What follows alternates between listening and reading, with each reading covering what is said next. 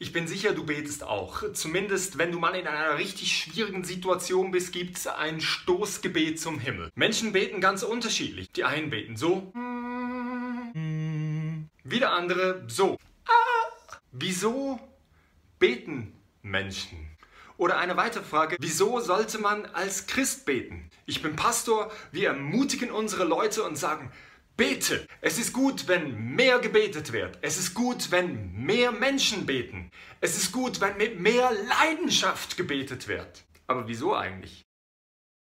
Worum geht es? Oft sagen wir, dass Gott kein Automat ist.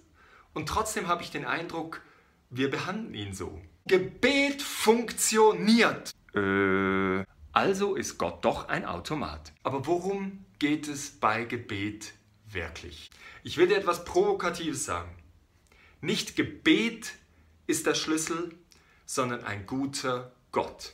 Wir müssen nicht einfach mehr beten. Wir müssen auch die Leute nicht mehr motivieren zu beten. Wir müssen erkennen und zeigen, wie gut Gott ist und dass es sich lohnt, zu ihm zu kommen. Das ist der Schlüssel.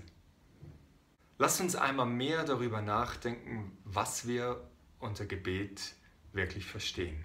Das Ziel vom Gebet ist nicht eine fromme Übung, sondern dass es uns zu Gott, unserem himmlischen Vater, bringt. Das ist das, was Jesus gelehrt hat.